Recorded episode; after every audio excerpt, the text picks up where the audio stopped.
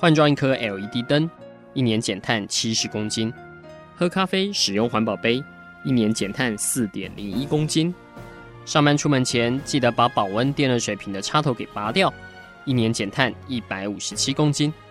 面对气候战役，对抗地球暖化，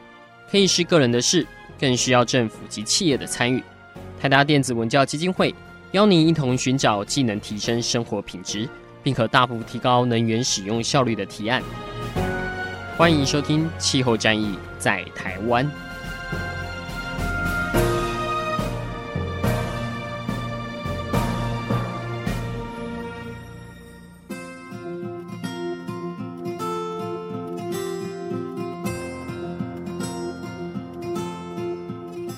各位听众，大家好，欢迎收听《气候战役在台湾》，我是今天的主持人台达基金会的姿蓉。今年的节目当中呢，我们其实聊了很多能源转型的议题，呃，从碳定价、再生能源的发展。政府补贴，甚至社会福利哦，其实呢，呃，这些都是伴随着能源转型的进行式，但相对的也提升了民众在呃可能节能设备或者是一些在能源费用上面的支出。事实上，在能源转型的过程当中，我们比较少去谈的就是弱势，他们可能在这个过程当中，他必须要花更高的代价，以呃让自己在能源的转型里面才能跟得上这个脚步。我们今天呢，邀请到来自美国加州。奥特兰的何晶晶，他所服务的亚太环保网络呢，就是在加州为弱势华人区域服务，争取当他们在面对一些能源议题上面的时候，呃，去做一些政策上面的游说，或者是服务性或是议题上面的倡导，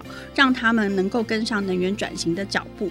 值得一提的是呢，他的努力让何晶晶在二零一八年获得全美百大推广清洁能源领女性领袖的这样的一个入选哦。这一集节目当中，我们呢很高兴可以邀请他来到现场，来跟我们分享他的实务的工作经验。首先呢，也请晶晶来跟我们听众朋友问声好。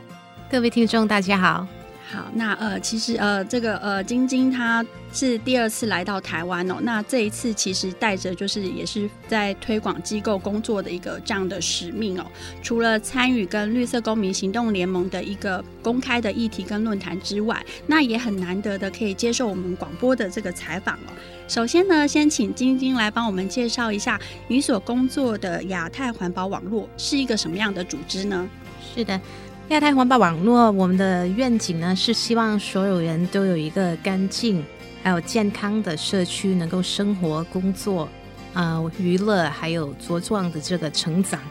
嗯、我们的主要工作项目有四点。嗯、我们有做这个加州政策的推动和推广，呃，加州选民这个动员，呃，本地政策和呃本地组织工作。我们的组织有两个呃据点，就是我们会做草根加成的这个组织的工作，一个在列治文市，一个在奥克兰市。呃，我是呃奥克兰本地组织小组的主任，主要是组织低收入的华裔去争取再生能源的发展和可负担呃房屋的这个项目。嗯，奥克兰的历史来说呢，是以呃低收入的有色人种居住为多，呃，分为有钱的山区，还有平地区。平地区居住历史来说，大多数都是黑人、呃墨西哥人，还有呃我们的华人的唐人街也在这个平地区。那么呃我们的华人在呃唐人街一直以来都是算是比较弱势的一个群体。呃，因为我觉得很多华人移民到美国落地生根的这一个步骤呢，啊、他们觉得自己是只是一个过客，啊、因为他们刚来到美国或者不熟悉这边的社区，或者他们觉得自己是移民来的，他们没有这个权利去改变本来的这个系统或者政策，啊、这就是我们在唐人街主要做的一个问题，就是要推动让我们华人知道。或者我们的移民社区知道他们有权利发声，还有争取他们应得的这个福利。诶，在正式谈到就是您的呃工作项目之前呢、是不是也先让听众朋友了解一下？就是其实，在加州的生活费用是非常高的。比如说从呃房价好了，或者是呃像您的工作项目，可能等一下也可以跟我们聊一下，是有协助就是租屋者在跟就是房东这边来争取一个合理的权益，甚至包含能源费用啊、水电瓦斯。听说加州现在还要征就是水税了，对不对？是啊。我在的这个居地在奥克兰，是呃在阿拉米达县里面的。我们县的平均居民收入是呃十万左右，但是我们唐安街里面的居民平均收入只有三万，就是这个已经是一个低于贫穷线的这个社区这样子。而因为我们乌伦唐安街的地点离市中心真的就是在隔壁，所以说物价、呃地价还有房价都相对来说很贵。就以一房来说，呃现在的这个在呃市中心长安街这个地区来说，已经要二千多块一个月。但是我们的华裔呃移民往往很多时候打的工作，可能连最低收入的这个工资。都达不到，而现在乌伦的最低工资一个小时是十三个八毛六。那您自己就是本身在组织的工作，呃，具体的工作是呃帮助他们去争取补助吗？或者是说可能去改善他们的租屋的条件呢？是的，嗯、我们的服务项目有很有几种，我们在社区里面有做直接服务，直接服务就是会帮他们直接。看他们的需求，可能他们需要人帮他读表，读英文的信，或者是填不同的表。呃，现在很多的这个呃低收入申请的表都是英文，或者只能上网才能拿到的。所以呃，社区人员很多时候来找我们帮他们做这个事情。但是我们的工作重点，我们直接服务站很少的一部分，也不是我们会去。主动去做的这个事情，只是居民需要才做到。我们主要做的事情是做这个提倡和游说的工作，就是带我们的居民去跟发展商谈判，要求他来到我们地区买地发展赚钱。他要提供怎么样的社区福利？呃，例如说百分之三十，我们争取要百分之三十是这个可负担房屋。或者他要给一部分钱来到我们的社区的不同的非牟利的服务，呃，青少年中心或者老人中心这样子，还有改善我们的街道或者美化我们的这个社区。诶，从您的工作的内容当中会感觉到，其实是呃，真的改善他们的实际生活，帮助很大哦。那另外一块呢，是在能源的部分，比如说呃，我们这两年其实都有看到，就是加州大火的一个新闻。那这个部分是不是也直接冲击到您所服务的一个弱势的生活呢？是的，在这个加州山火的影响来说，除了变相呃推动了这个电费的提升之外呢，在最近前两个礼拜。加州的这个最大的这个太平洋煤电公司呢，就是因为风大还是什么气候的原因，他们说他要没有停电，部分地区停电，在未来的五天内。不同的地区、不同的时段可能会停电。哎，我补充一下哦，这个是因为就是秋冬是加州野火可能是很旺盛的时候，所以会发布火灾的预警。那太平洋瓦电公司呢，就直接宣布说，那就是在预警期间，他们要停止服务。那这个停止供电，呃，我会注意到是因为呢，特斯拉对它的用户就是。发了就是讯息说，哎、你们赶快去充电啊，因为电动车嘛，没有电其实是跑不了的。但是呃，太平洋瓦电公司它停电其实是会影响到北加州一千六百万户的一个这样子很大的损失哦。那呃。其实晶晶她实际上面的工作另一块应该也是在于，就是呃去倡导另外一种用电的选择的方式，是不是也可以跟我们提一下？就是你们怎么样用 NGO 的方式跟呃州政府来提供民众用电的另外一个选择？是的，我过去参与的一个工作项目叫做东湾能源计划，这个计划直接就是想创造一个另外的能源选择，让居民除了只能在过去只能从太平洋煤电公司那边买电，而有多一个选择，可以用另外一个这个东湾能源计划的这个组织来买电。原因呢，是因为太平洋煤电公司呢，它的这个电提供，它赚的钱呢是回馈给投资者的，而它每年它也把赚了很多钱，呃，回馈到他们投资者。但是我们这个东湾能源计划的目的呢，就是想把赚的钱回馈给社会，做再生能源计划的这个项目发展。晶晶提到这个部分，其实也正在台湾的社会发生当中。比如说，我们有呃。有呃阳光伏特加这样的社企，还有就是开始诶开放一些民间的电力业者进来，呃，在电力的产业里面呢，让大家未来可能不是只有台电的这样的一个选项哦。那呃接下来呢，下个阶段我们会再来请晶晶来分享，怎么样在推动这个制度上面有一个很好的成果。其实他刚刚讲的虽然很简单哦，不过这整个过程其实是走了十几年。那下个阶段就来听听他的精彩的分享。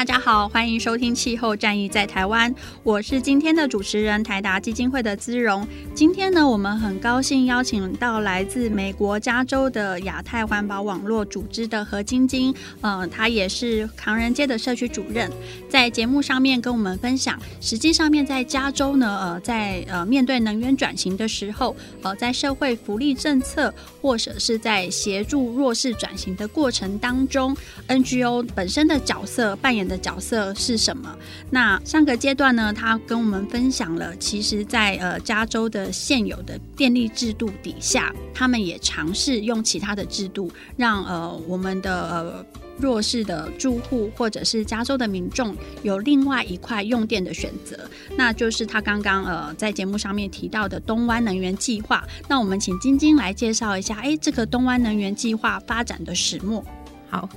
嗯，刚刚啊，主持人，我跟大家分享，这是一个十多年已经开始做的这个一个运动项目，因为天时地利人和的关系，在最近两年就通过了，成立了，而且还很成功。那么主要呢，是因为加州早前通过了一个法案，要在二零二零年，在全加州。呃，受用的电都要是百分之三十三都是再生能源，这样子就变相推动了很多再生能源项目的这些发展。呃，然而导致每个城市、每个县的这个压力要降低他们的碳排放量的这个达标。这个呃，东湾能源计划呢，是我们亚太环保网络还有连同其他县里面不同的非牟利机构呃合成的一个联盟来做推动和推广的。这个项目英文名字叫做 East Bay Community Energy，大家可以上网查一查。啊、它的呃项目的主要的仔细一点方面的这个提供给电用户的一些项目。呃，我们当初做这个项目的时候呢，我们为什么需要十多年呢？因为在加州的这个电力提供方面需要很多这个，我们要提供另外一种方案呢，需要。不同的这个加州的法案，还有本地的法案，所以单单是推广不同的法案来说，已经花了很多年的这个时间。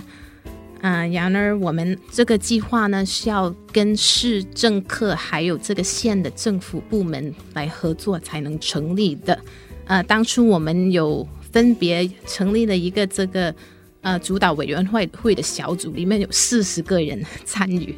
分别有这个嗯，市议员县的这个代表，还有不同的非牟利机构，还有不同的专业人员成立的这个四十位的委员会，商讨了一年多才能确定我们这个项目的主要目标。诶，那您有提到说，其实这个计划这两年可以做得很成功，是因为天时地利人和。但我们回想起来，其实刚好这个时间点是川普上台之前的这段时间。那这个部分的政策的变换，呃，政治人物这个部分是不是相对的也会对你们带来一些压力，或者是他可能是助力。比如说，哎，有人就是啊，他既然这样讲，那我就要赶快往前冲。好，那另外呢，弟弟的部分又是什么？是不是呃，可能刚好有一些气候变迁的大的灾难，让大家想到说，哎，我们如果只依靠一个电力公司，对我们自己来说是不公平，而且也是不安全的。因为只有一个选择的时候，其实你没有办法去制衡它。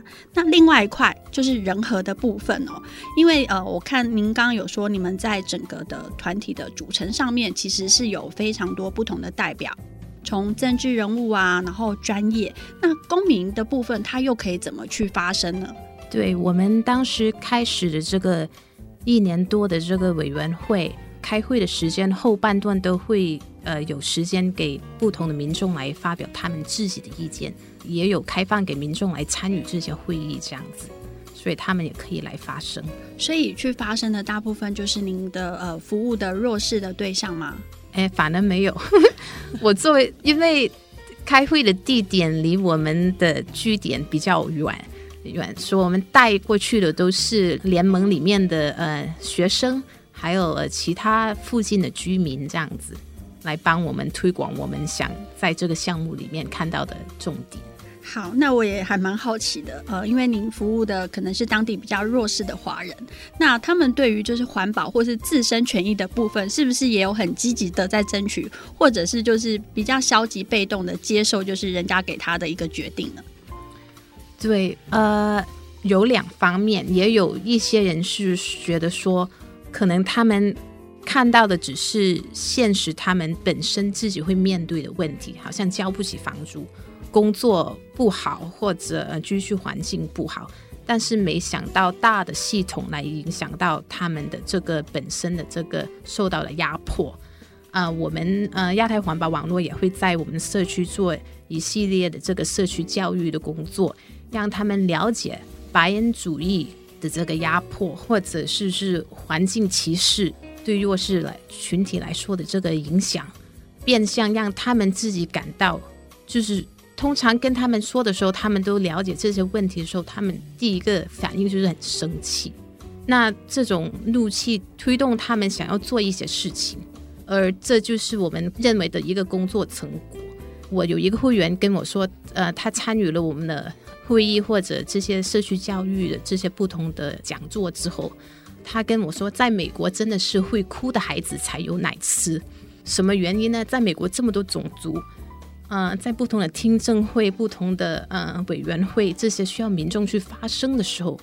如果当时没有华裔在场为华裔发声的话，当场的呃议员他们投票的时候是根据在场谁在哭的最大声。就是会呃投票给那方面的利益的这个结构，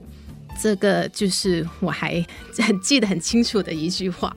哎，那我也就是也很好奇啊，因为你有说其实东湾能源其实是算是受到当地很大的支持。那您觉得民众他们愿意就是转换电的使用，从太平洋瓦电到呃选择到东湾能源，你觉得关键的原因是什么？是因为东湾能源卖的电比较便宜吗？这是肯定的，这是我们主要推广，就是帮助我们客户的一个重点，就是电其实没本身没那么贵，对不对？因为是投资者需要回报率高的话，才会变相把电费推到一个高点，所以我们推广的这个项目，电费比太平洋煤电至少要比它一样价钱，会比它更便宜，也是一个主要是想帮助我们居民的一个呃这个福利。诶，还有另外一个就是它的收益，其实跟呃太平洋瓦电不一样哦，因为太平洋瓦电它的收益是回馈给股东，但是这边是呃回馈于就是东安能源的收益是回馈于就是在于弱势的身上哦。我想对于就是支持能源这一这件事情来说，其实也是一个很好的诱因。当你在享受能源的时候，同时你也帮助到了另一群人。好，那接下来就是这个阶段呢，还要请教一下晶晶哦，就是在推展这个东湾能源的十几年的过程当中，你们有没有遇到一些什么很大的阻碍？会觉得说，哎，好像就是呃，需要就是在找其他的资源或者是势力进来帮助这个案子再继续往前走呢？对，呃，其实，在推广这个，特别是在加州。推广这个政策改变，能让我们成立这个呃计划的时候，面临最大的这个反弹力，其实是来自于工会的工人，他们就是担心，他们一直以来都是呃为太平洋煤煤电公司做工作，虽然他们是工人，有自己的工会，他们是啊、呃、合同形式呃来给这个太平洋煤电公司工作。但是他们很担心，我们开了另一个公司的时候，他们的工作会有什么影响？他们的工资会有什么影响？所以这个在跟工会的工人的合作方面，我们做了很多的这个调和，还有商讨。是的，好，那其实加州呢，不只是东湾能源出现哦，还有就是呃，其他的地方也有这样子类似的组织哦。这个应该也是呃，归功于就是很多像。亚太环保网络这样的呃 NGO 的组织在努力。好，那下阶段呢，我们再回来听听，就是晶晶实际上面呢，在当地的华人社区，它其实也是主要在推展再生能源的部分。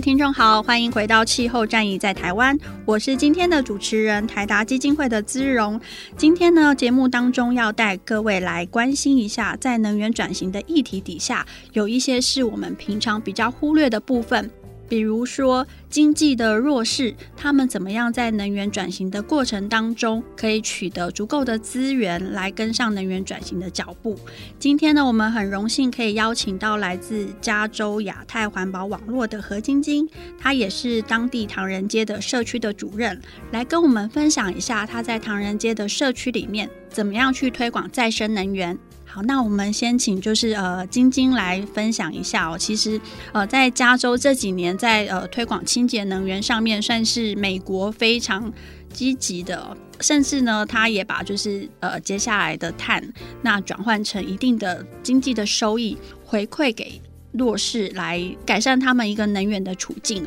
那是不是请就是晶晶来分享一下？其实您在工作上面实际有有一大一块是在推展就是再生能源的这个部分。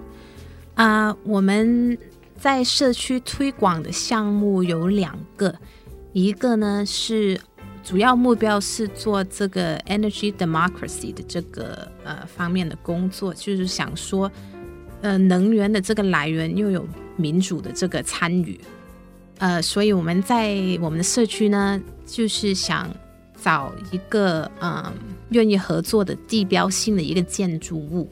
呃，在它上面起这个太阳能板，然后邀请不同有兴趣的社区人员来到，组成一个委员会，他们可以决定里面的收益会用在什么的社区项目方面，这样子让他们通过参与来了解到，其实能能源方面的来源也也有很污染的这些方法，也有很干净的这些选择。您的说法应该呃是指说，就是可能赞助给这个社区再生能源的资源，让他们当地的人组成的委员会去决定从这个再生能源来的一个收益吗？是的，因为呃以再生能源来说，弱势群体如果他资金不够的，或者没有自己的家地的话，就是很难安装太阳能能板。或者购买到百分之百的这个清洁能源，因为相对价钱比较高。而我们设置的项目，想一来让他们有能看到社区人能看到，哎，我们社区，我们这个社区虽然这么穷，哎，也有很多太阳能板这样子的这个干净能源的发电，也让他们能够选择呃参与这些项目。所以其实呃，当地的弱势者其实大部分是没有自己的房子，或者是说可能是租屋族，他的房东可能也不允许说哦，就是他的呃房子里面被去做改造，所以需要去做这件事情。但是我还蛮好奇的，因为这个牵涉到就是利益收入的分配。比如说，我们这个所得，我要用于就是社区的呃哪个方面来做改善？这样子，亚太环保网络在这个角度上面，你们会有自己切入的空间吗？我们会让居民选择，对，我们不会去呃领导他们说这钱要用在哪方面，就是真的希望透过他们参与，能真的就是发表自己意见，就是跟其实参与我们每两年也做的一个项目，就是在市我们的奥克兰市每两年会做这个嗯 budget 呃 proposal 市的这个市预算的这个方面的安排。我们就是推广呃市民参与的方案，我们会跟我们的盟友奥克兰市里的盟友做我们自己一个社区的这个市预算的方案，跟市长推广的那个做比较，从而做不同的这个呃改善市预算，让我们弱势群群体能得到更多的资源，这样子。那他们选择的方案，或者是实际上面去做的方案有哪一些？对社区来说又有什么重大的改变？对。呃，我们会把我们会要求把呃市政府的一些资金能用在呃帮助无家可归者上面，因为这是我们今年做的这个市预算的这个重要项目里面主要游说的一个项目。因为奥克兰就是湾区来说，现在呃无家可归者相对来说越的问题很严重。啊、也不是说，就是说他们没工作，很多有工作的人都租不起房子这样子。那呃，经过了呃，比如说由你们就是先投入第一笔资金，在社区去做再生能源，那呃，应该从您刚刚的就是整个过程来说，应该可以感受到大家对于就是再生能源的接受度。会提升，但还是要面对一个问题，就是他没有房子，或者是说他是租来的，他其实没有办法有那么多的资源去。就算你给他太阳能板的经费好了，他也不见得有地方去把它架起来。那会有什么替代方案可以去协助他们？还是就算是他没有屋顶去架太阳能板，可是他还是有一个就是其他的方式去支持再生能源的发展呢？对，我们另外一个项目呢，就是希望呃市里面所有公共的建筑物，就是呃政府拥有的建筑物上面的供电都要有是透过太阳能板或者再生能源来到提供里面的电用量这样子。呃，变相呢就是也是想希望在社区见到更多的这个本地的再生能源的项目，让社区居民知道这个。不是遥不可及的一个一个事情。诶，那另外一块是他住在自己租来的房子里面。如果说这个房子的能效是很差的，比如说，呃，像台湾的顶楼好了，就是夏天很热，然后冬天很冷。那我想像这个情况，可能在加州相对的会现实的问题就是。他每个月要付出的能源的费用是很高的。你们是不是也有工作项目是在协助他们改善租屋环境的条件？对，我们在加州争取资金的时候，会有努力争取这些钱来改善他们自己单位里面的节能方面的问题。呃，而现在的这个节能的计划呢，无论你是啊。呃租户或者是业主，只要你是低收入的，每个月的收入低过一个限度的话，你都可以参与。就是会有专业人员来到你住的地方，呃，看看你的不同的用电的方面，他们会帮你换电灯，甚至换到电冰箱，还有这些嗯门的这个防风的这个问题，来到帮助你节能。地好像也有呃，就是社区工作的组织，是呃直接帮这些弱势的群体盖节能的房子，比如说呃像呃直接提供再生能源啊，或者是说可能像您一开始有讲的，在跟地产开发商在讨论的时候，希望他们在盖房子的时候可以用比较节能的方式来做。那对于这一些就是原本的，比如说企业主或是私有资本，你们怎么样去呃用什么方式让他们也可以以接受你们的主张呢？呃，其实节能或者绿能方面，现在已经是很多，就是以发展商的方面来说，他们也是变相已经是成为他们一个卖点。所以，加州很多现在起的建筑物，除了法律规定之外呢，很多发展商也自愿去做这种改善，因为成为一个他们的卖点。而加州现在。规定呢，所有的可负担房屋发展商起的这个房可负担房屋的时候呢，呃，里面是要用到呃是要安装太阳能板的，或者是要有呃一个很多不同的这个节省能源的这个呃项目，例如是用太阳能呃热水，在公共的这些地方的水源是透过 rooftop 屋顶上面的这个呃水管太阳能热水这样子来到提供。好，我们谢谢晶晶哦。其实呃，在一个比较弱势的地方去推展环保或者再生能源，有它不容易的地方。比如说，要怎么样让大家重视这个议题，而且对这个议题是有向心力的。毕竟它呃，像再生能源，如果它是在一个公共的区域被建立的话，呃，很多人其实透过这样的方式都可以获得它的好处，好像会比就是直接给他们钱，然后去改善他们的处境来的影响力还要大哦。我想这个部分是值得台湾学习跟借鉴的地方。好，下个阶段呢，我们也请就是晶晶来继续跟我们聊一下，其实加州在。整个就是碳排放交易的这个呃市场上面，现在已经是全球第四大了。那它实际上面的收益呢，用来帮助改善弱势的一个呃能源贫穷，其实它的成效也非常的好。那我们也下这个阶段也请晶晶来分享一下，其实呃以他身为一个 NGO 工作者，他又是怎么看待这件事情的？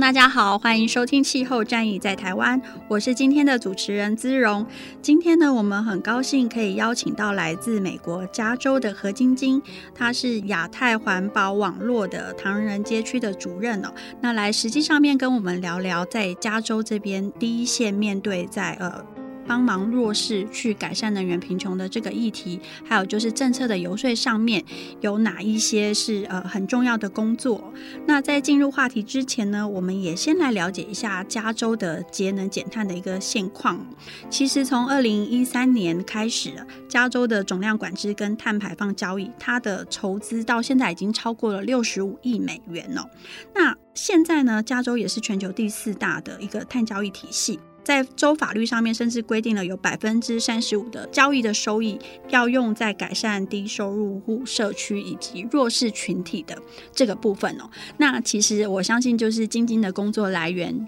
或者说你们在社区推展的专案项目，其实有一大笔的经费是由呃这个部分的，就是呃经费而来哦。那我们在节目上面其实也想要聊聊关于这个基金的使用上面，呃，加州自己是不是有一些优先顺序？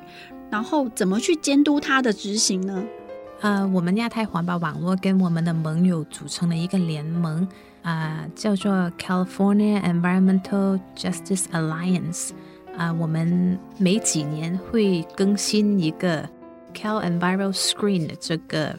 图，就是要看看加州哪个地区、哪个社区受的污染最严重。然后会会在加州给不同的政客看，让他们知道资金应该把向哪个地区这样子。所以您刚刚提到这个，应该就是环境组织之间的一个联盟，对不对？是的。那你们的指标，比如说您刚刚说，哎，环境污染的程度，这个是。那另外一块跟就是呃弱势他的经济收入，是不是也是正相关？也是，因为在加州其实。呃，就是环境歧视这个方面的严重性也是很大的。就是说，弱势群体的社区呢，会有更多的污染的工厂或者呃炼油厂在他们附近这样子，呃，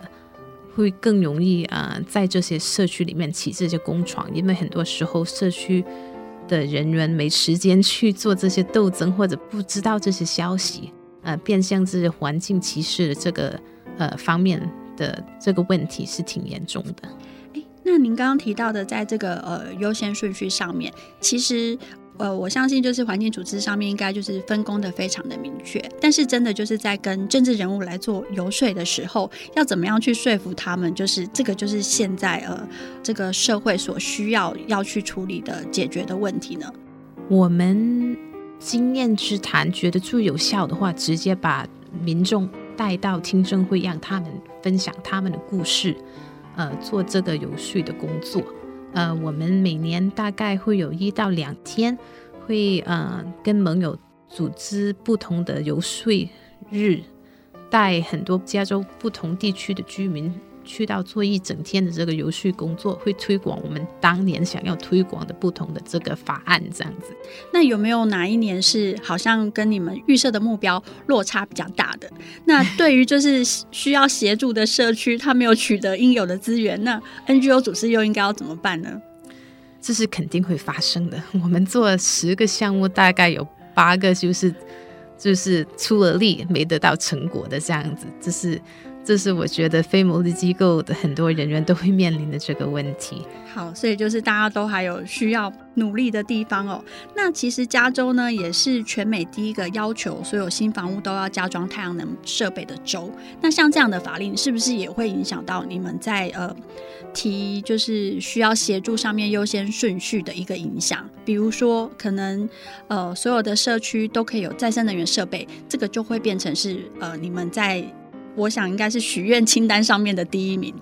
呃，这个是系统上面的改变，应该是成功率或者达标率是最大的。呃，这个当然是好，但是呃，如果是本身比较老旧的社区，好像唐人街来说，老旧的建筑物，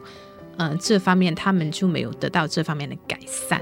呃，不过呢，我们在过去啊、几年。透过这个碳排放交易这得来的这个钱，里面的一笔资金，每年有达到呃一百个百万，是一亿嘛？大概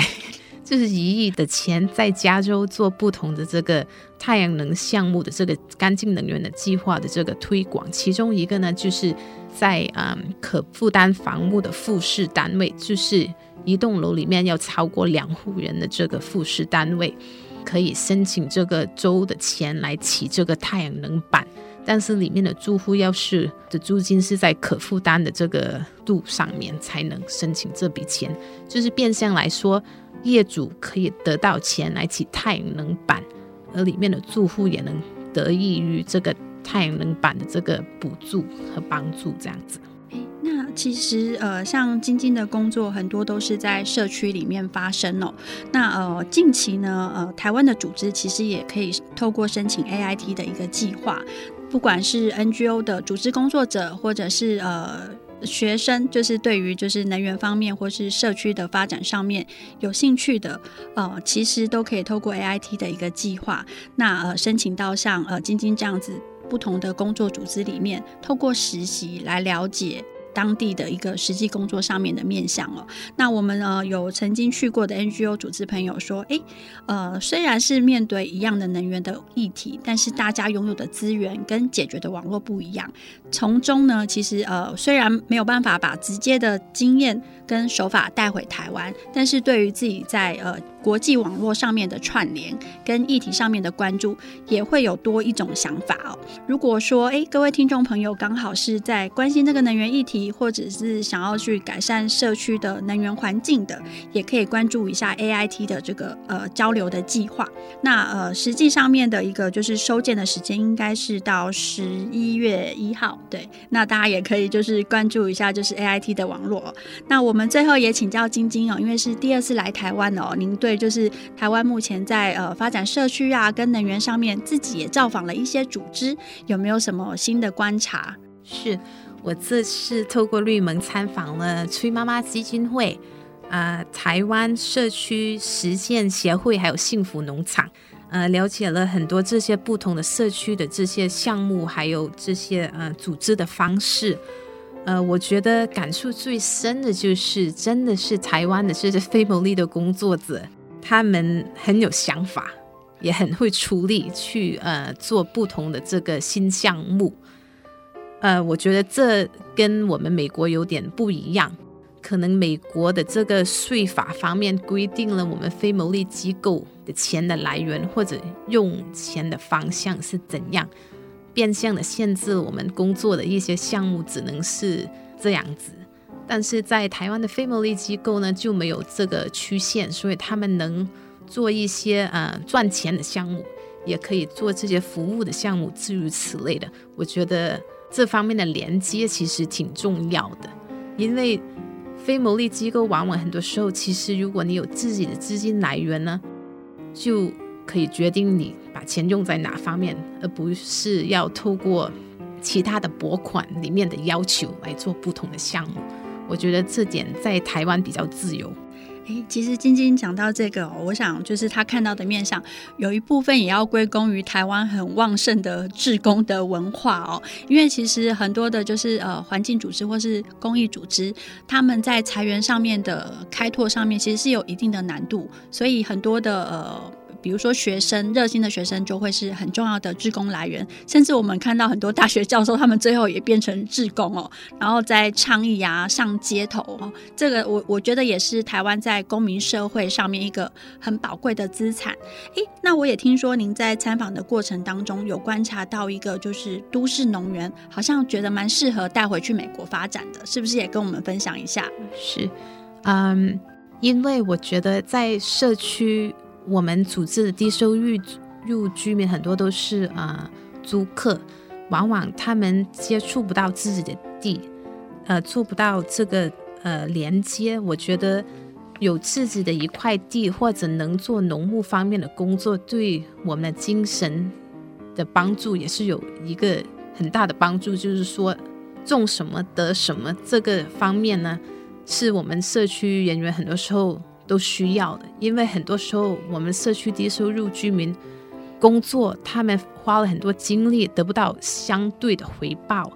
这样子，我觉得想透过这些，嗯、呃，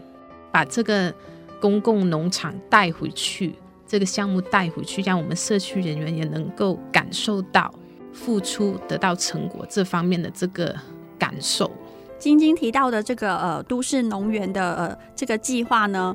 呃，应该也是呢，台湾这几年发展出来环境教育一个很好的基础哦。事实上呢，现在台湾从小学或是到社区里面，我们呃都可以常常看到，就是有绿地，它可能是变成绿屋顶啊，或者是真正的拿来种菜哦。那我相信，对于就是晶晶他所服务的这一些比较弱势的华人朋友们，呃，除了他可以在能源上面。靠着再生能源去减少它实际付出的电费之外呢，它也可以透过自己耕种的方式取得新鲜的食物。那呃，未来也希望就是晶晶有机会呃回到加州去的时候，可以把他从台湾看到的经验带过去，然后实现在加州。好，那我们谢谢晶晶，也请晶晶跟各位听众说声再见。谢谢大家听众的时间，再见。好，那我们谢谢各位听众，我们下次再见。以上节目由台达电子文教基金会独家赞助播出。台达电子文教基金会邀您一起环保节能，爱地球。